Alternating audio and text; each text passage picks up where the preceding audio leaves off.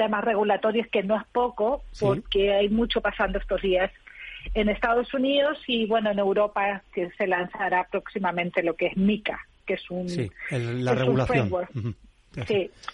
Em, Úrsula, eh, nos dices que bueno, eh, la fundación tiene su sede en, el cantón de el cantón suizo de Zug. Eh, realmente es un sitio precioso, yo estaba allí. O sea que han, han hecho las cosas muy bien, ¿no? Para atraer tanto talento relacionado con nuevas tecnologías y en este caso con la, con la blockchain. Pero entiendo que vosotros tenéis actividad en todo el mundo. Explícanos cómo es la estructura. Me refiero, la fundación tiene su sede en Suiza, pero ¿opera en todos los países del mundo o cómo estáis organizados desde ese punto de vista? Sí, efectivamente, bueno, como sabéis, estas nuevas tecnologías descentralizadas, realmente hay una, la fundación es simplemente la sede y el proyecto bandera de la fundación es Polkadot. Perfecto. nuestro principal proyecto es Polkadot. Y Polkadot, a su vez, tiene, hay una empresa que se dedica al desarrollo tecnológico que se llama Parity Technology. Y esta empresa está basada en Berlín pero con gente que está trabajando en todo el mundo, o sea, tanto en Asia, América Latina, Estados Unidos y Europa y, en Australia incluso. Entonces no hay no hay una sede tradicional como diciendo Nestlé tiene la sede en Lausanne, sino que es una es, es, es, es una es una organización bastante descentralizada. Y, y, la fundación simplemente también tenemos gente en, Estados Unidos, de hecho toda la parte del equipo legal, sobre todo los advisors, están en, en Estados Unidos. Y trabajamos muy de cerca con Parity, o sea, somos primos, pero como primos hermanos. Entendido. Oye, muchas personas no saben qué es esto de la Web 3 y en qué se diferencia de la Web 2. ¿Nos puedes explicar qué cambio supone la Web 3, que además la acuñó el fundador de la fundación, ¿no? ¿Y cómo tiene el potencial de cambiar nuestras vidas o la sociedad? La Web 3 es pensar que tenemos distintos como eh, autopistas, ¿no? Y en esas autopistas comenzamos muy tímidamente. Yo me acuerdo, yo estudié el colegio en Fairbanks, Alaska, el año 92, y yo utilizaba Internet. En aquella época eran, era solo para usos militar o académicos y tal en Estados Unidos. Y nos comunicábamos nodo a nodo con distintos colegios públicos en Estados Unidos. Entonces yo me acuerdo que era lentísimo y tal. Y todo eso era bastante descentralizado. Sí era un protocolo que te comunicabas nodo a nodo. Luego, a medida que esto fue creciendo, a finales de los años 90, principio 2000, todo esto comenzaron, se comenzó a centralizar, luego comenzaron a, nacer grandes empresas. Se creó lo que es la web. Tim Berners-Lee es el creador de la web, otro tecnólogo británico brillante, por cierto. Sin duda. y, y la web comenzó a tener otro cariz, ¿no? O sea, se democratizó, o sea, ya en nuestras casas comenzamos a utilizar eh, Internet, mm. comenzamos a interactuar y la primera fase era bastante pasiva porque solo leíamos, utilizábamos Internet solo para leer un periódico, que recién comenzaban a subir eh, eh, contenido a Internet. Y, o blogs, la gente me acuerdo que también todo el mundo fue una época de los bloggers pero no interactuábamos. Y luego pasó la segunda fase, que es la Web 2, que es la que estamos actualmente. Y en la Web 2 nacieron empresas como Facebook, Google, bueno, Twitter, donde ya interactuamos, ¿no? Lo bonito es que crearon como, se crearon comunidades, comenzamos a interactuar y formamos, en vez de ser miembros pasivos, ya somos miembros activos. Sin embargo, en la evolución y el crecimiento de esta Web 2, no nos dimos cuenta de un pequeño gran detalle, que todo esto se iba centralizando en grandes empresas. Mientras estas grandes empresas nos daban el caramelo en la boca, nosotros fascinados utilizando y comiendo y degustando este caramelo, ese caramelo por atrás tenía la trampa de que no era del todo gratis, ¿no? O sea, dábamos todo lo que es nuestra vida digital y lo que nuestra interacción en Internet les estábamos dando este parte de este caramelo a estas grandes empresas que a su vez monetizaban con nuestros datos y con nuestras actividades en Internet, que lo siguen haciendo al día de hoy, obviamente. Entonces, esto ya pasó a ser un, a un panorama ya peligroso, porque hoy por hoy nuestra vida pasa en parte desde el trabajo hasta socialmente, hasta cómo interactuamos, pasa por lo digital. Entonces, ¿qué es la Web 3? Es volver a la esencia de lo que es el Internet original, ¿no? Donde realmente interactuábamos, pero no existían estos grandes colosos que se comían todo lo que es, o, espiaban eh, todo lo que nosotros hacemos en Internet. Entonces, un poco descentralizar lo que es el Internet y donde el usuario, es decir, yo interactuando tanto en Twitter, Facebook o Instagram o, o, hasta leyendo periódicos, los periódicos ya te siguen tus datos. Yo puedo ser los dueños de mis propios datos y decidir yo con quién compartir esto o no. Incluso participar en la monetización, ¿no? Incluso, que, es lo que... Y, esa, y, ahora venía esa parte. Y además de esto, y además de esto, esta interacción te da la facilidad de que ahora hemos entregado el valor a Internet, ¿no? O sea, ya, y este, este valor pasa por una tokenización. Entonces, en este valor, yo soy dueña de mis tokens, o sea, de, mi, de, de lo que yo decido interactuar, y es más, puedo también interactuar tan más allá incluso para lo que está pasando ahora con Turquía, que, que, este terremoto, Turquía y Siria, que es fatal, podemos también ser más activos a la hora de, descentralizar las donaciones, ¿no? Y tener, o sea, y todo esto está evidentemente abierto, es un ledger público donde la gente lo puede ver. Entonces, ¿qué, qué pasa aquí? Pasa que volvemos a la esencia en Internet y volvemos a la empoderación de cómo yo individuo con una actividad social digital, puedo interactuar y además eh, tengo eh, el uso de los tokens. Dentro de los tokens y una economía tokenizada donde puedo, realmente estamos en una fase súper temprana, pero recalco esto, súper temprana porque todo esto sigue en evolución. Y lo que nos vamos a encontrar es ahora en adelante, ya no estamos viendo, es el tema regulatorio. Y a medida que tengamos claridad, las aplicaciones van a ser infinitas, pero infinitas. Eh, esto que estás diciendo es interesantísimo porque hemos pasado de que cuando algo es gratis realmente el producto eres tú, que son las redes sociales actuales, es decir, cuando yo uso Facebook, Facebook se aprovecha de mis datos y de mi información pero yo no me aprovecho de Facebook más allá de poder interactuar con esa interfaz digital, ¿no? En cambio, con la Web3, yo sí voy a poder ser dueño de mis datos y poder participar. Es como si el Facebook equivalente en la Web3 sería que yo cada vez que uso Facebook puedo decidir con quién lo, lo, uso, con quién comparto mis datos y recibir una recompensa por ello. Sería algo parecido a esto, ¿no? Que es lo que ahora no recibo de Facebook.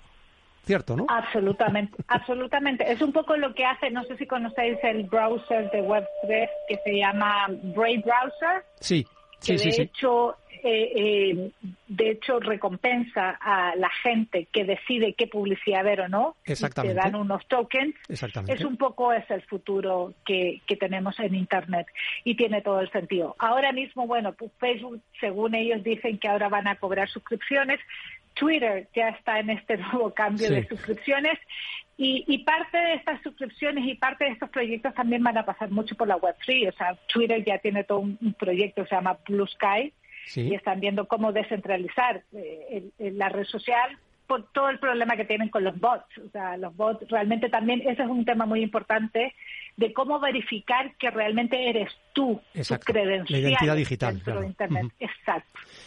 Lo que hablabas... Es un componente. Sí, perdona, lo, que hablabas del navegador, por si acaso algunos, eh, alguien de nuestra audiencia no lo conoce, es Brave, es B-R-A-B-E, V-E, como es Bravo en inglés, y es una copia, es un clon de Google Chrome, a todos los efectos es muy parecido, pero te da recompensas por usarlo. Y tú puedes decidir qué publicidad consumes y obtener recompensas en tokens si utilizas este navegador yo os animo a que lo probéis porque realmente es interesante, ¿no? El, el, probar este tipo de, tecnología. De hecho, el fundador de, este navegador es el creador de JavaScript.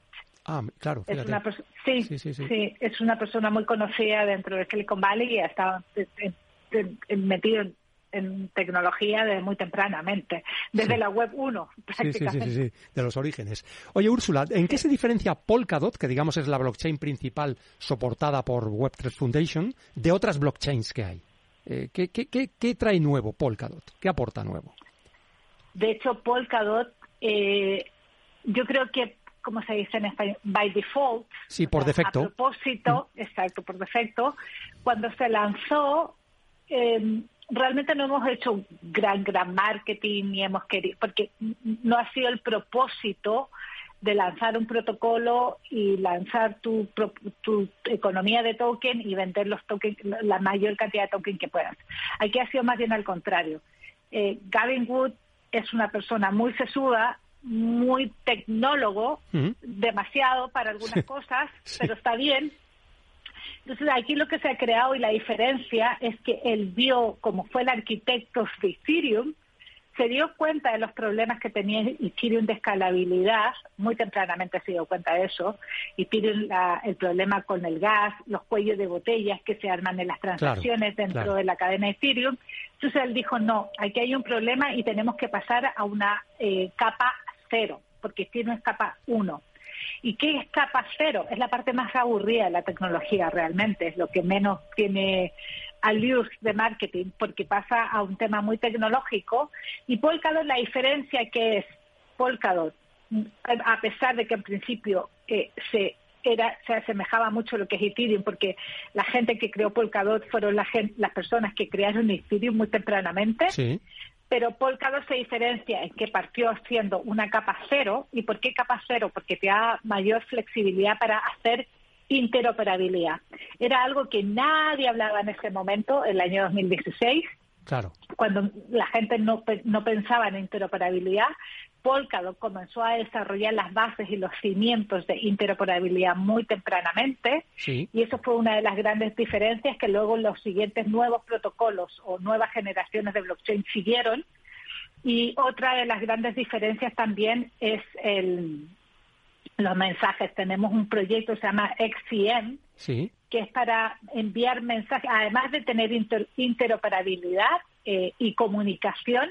El problema que ha habido con las blockchain es que son muy filos, no, no se comunican las unas a las otras.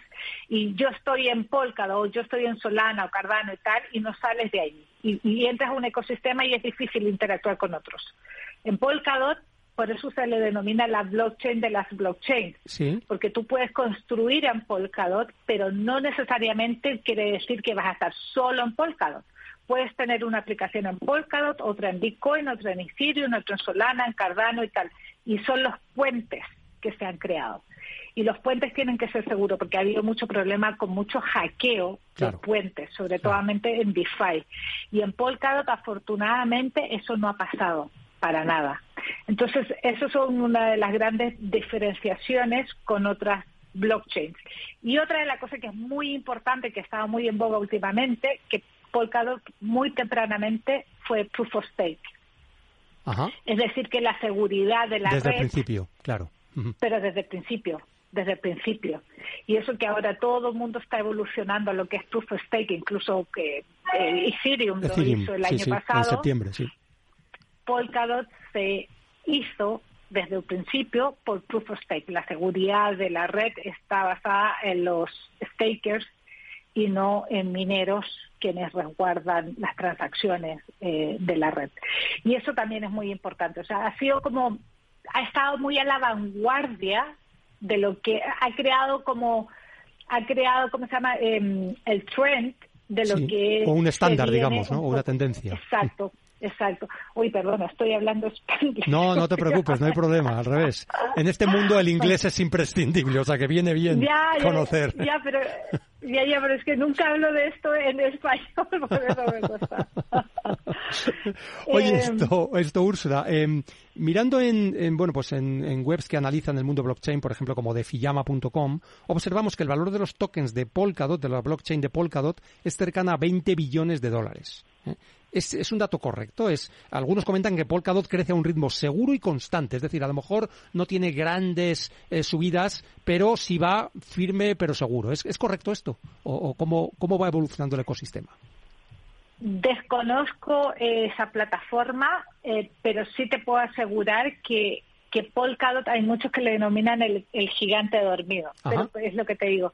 Ha sido básicamente porque por varios motivos. Uno, porque desde que comenzó y se lanzó el proyecto hemos trabajado con el regulador. Ahora mismo trabajamos mucho con la con la SEC en Estados Unidos y, y, porque somos compliant con, con la regulación, tampoco nunca hemos si tú ves o vas a, nuestra, a nuestras redes sociales o nuestra comunicación, jamás, pero jamás hacemos eh, promoción del valor del DOT, porque Perfecto, me, parece muy bien, me, parece perfecto, ¿eh? porque si no la gente se confunde.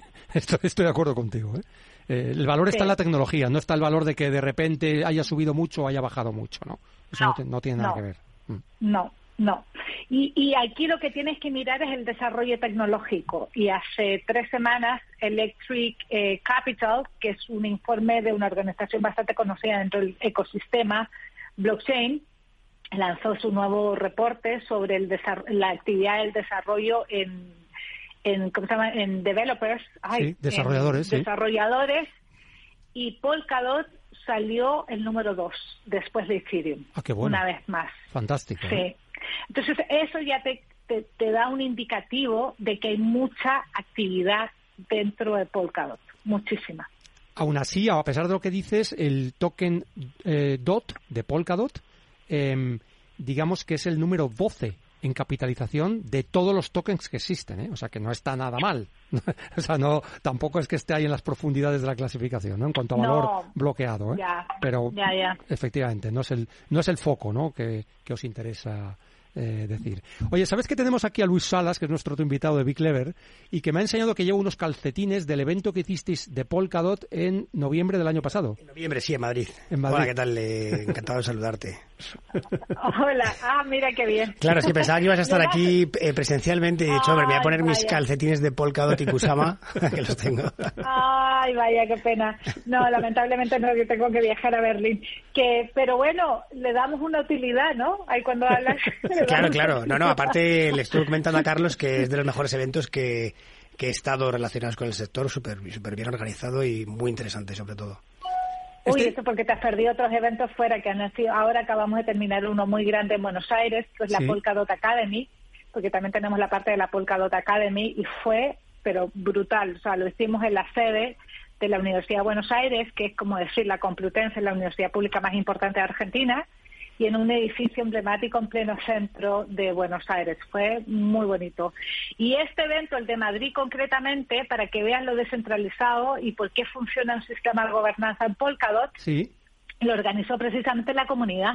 Claro, sí, la, Hay, la comunidad en Barcelona, ellos ah, creo que van a organizar otro, ¿eh? creo que a finales de mayo, junio, pero en Barcelona y, ellos aplican al Tesoro dentro de Polkadot, que se, forma parte del sistema de gobernanza, presentan su proyecto y la comunidad le vota ah, y, nada, una vez que eh, votan y aprueban, ellos realizan sus propios eventos, lo cual está muy bien. Está súper bien. sí, sí, me lo comentaron cómo iba y la verdad que está, está fantástico. O sea, que funcionáis realmente a todos los efectos como una DAO, ¿no? Una organización descentralizada desde ese punto de vista, ¿no? Tal cual, Polkadot es una gran DAO. Claro. Es una y eso es uno de los principales temas que ahora está trabajando Gavin Wood, que ahora es el, el, Chief Architect, el jefe de arquitectura dentro de Polkadot, eh, porque este hombre es, brillante en eso, en crear tecnología, y él está, todo lo que piensa y hace, se adelanta unos cuantos años a lo que viene en las tendencias esto dentro de las blockchain. Esto que dices es, algo muy novedoso porque realmente detrás de Polkadot, por ejemplo, no hay un CEO, no hay una empresa detrás. Bueno, la hay, pero no la hay en el sentido tradicional, sino la hay en el sentido de que se toman las decisiones por la propia comunidad, ¿no? De, personas que utilizan esta blockchain. Es, así, ¿verdad? Es, es correcto esto. Es absolutamente correcto. O sea, Polkadot no es una empresa, es una comunidad, es una gran DAO que, que la creó Gavin Wood junto a otros, eh, Rob Habermeyer, que son otros eh, eh, desarrolladores muy importantes dentro del desarrollo de la tecnología, pero esta, este desarrollo sigue creciendo y sigue en evolución por miles de desarrolladores en el mundo y no hay feo. está la Web3 Foundation que se dedica a, como a cuidar lo que es el protocolo y, y la Web3 Foundation también desde, desde la fundación lanzamos eh, las primeras emisiones de los tokens, de DOT, y luego está Parity, sí. que Parity se dedica al desarrollo tecnológico.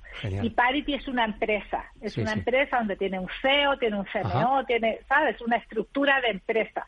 Pero ellos se dedican simplemente a eso, al desarrollo tecnológico. Y Polkadot está en manos de la comunidad y ellos deciden el futuro de, de Polkadot. Por ello que esta comunidad, esta gente es muy activa y aquí en España ha sido cada vez más. Ellos decidieron crear un evento que parece que es de Polka, pero lo organiza la comunidad por Polkadot y para Polkadot. Genial. Oye, bueno, yo creo que, este es un excelente ejemplo para finalizar la entrevista contigo. Ha sido un placer estar contigo, Úrsula. Em, esperemos que podamos volvernos a ver incluso en persona. Y vamos a hacer una breve pausa y vamos a finalizar el programa.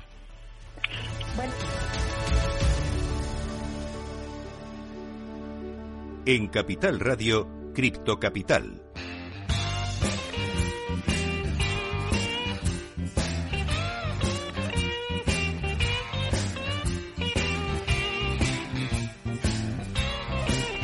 Bueno, pues eh, además de dar las gracias a Úrsula, que no sé si la tenemos todavía por aquí para despedirnos de ella. Eh, ¿Sí? Pues muchísimas gracias, me quedé aquí escuchando y nada, un placer Muchísimas gracias y ya nos veremos una próxima en persona. Por supuesto, gracias a ti, Úrsula. Bueno, hasta pues, luego. Hasta luego. Vamos a resolver el criptoenigma. HODL significa Hold On for Dear Life. Manténlo como si tu vida dependiera de ello. Usualmente los inversionistas adoptan esta estrategia cuando el precio se ha desplomado repentinamente o cuando experimentan un descenso general en el mercado mientras ellos siguen poseyendo sus tokens o divisas digitales. Hay gente que realmente esto lo lleva al extremo y no se desprenden de su activo digital pase lo que pase. Esos son los hodlers, por así decirlo. H-O-D-L. Y vamos a finalizar el programa con mi cripto consejo de hoy. Después del cripto invierno, siempre vuelve el cripto verano o al menos eso es lo que ha sucedido hasta ahora. Muchas gracias a todos los invitados, a Luis, a Úrsula. Ha sido un, programa apasionante. Nos vemos el próximo lunes a las 3. Sed felices, criptocapitaleros.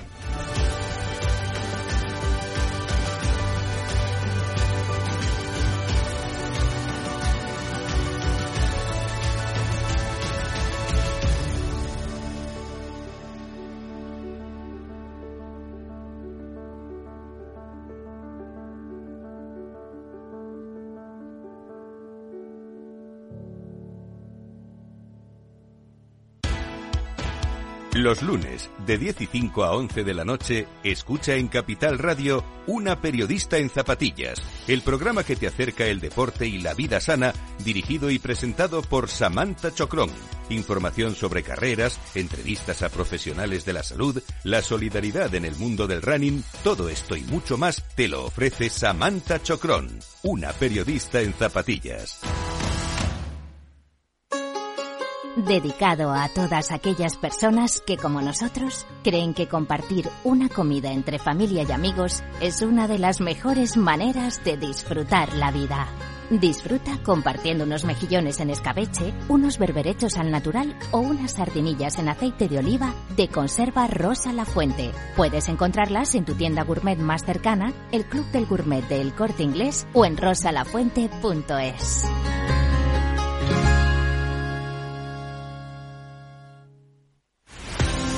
Empresas tecnológicas, escuelas de negocios, sindicatos, organizaciones empresariales, empresarios, formadores y figuras relevantes de las administraciones públicas comparten tertulia todos los miércoles a las 3 de la tarde en Cibercotizante, un programa dirigido por José Joaquín Flechoso.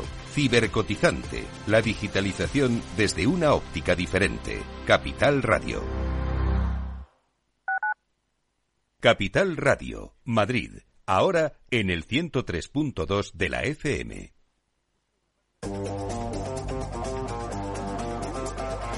Hoy estás aquí y mañana... En cualquier parte. Llega a Capital Radio el primer programa sobre el metaverso de la radio. Todos los lunes a las dos y media de la tarde nos desplazamos por las ondas a diferentes universos con Selena Niezbala y el equipo de la Frontera VR. Sintoniza Metaverso en la Frontera y teletranspórtate con nosotros.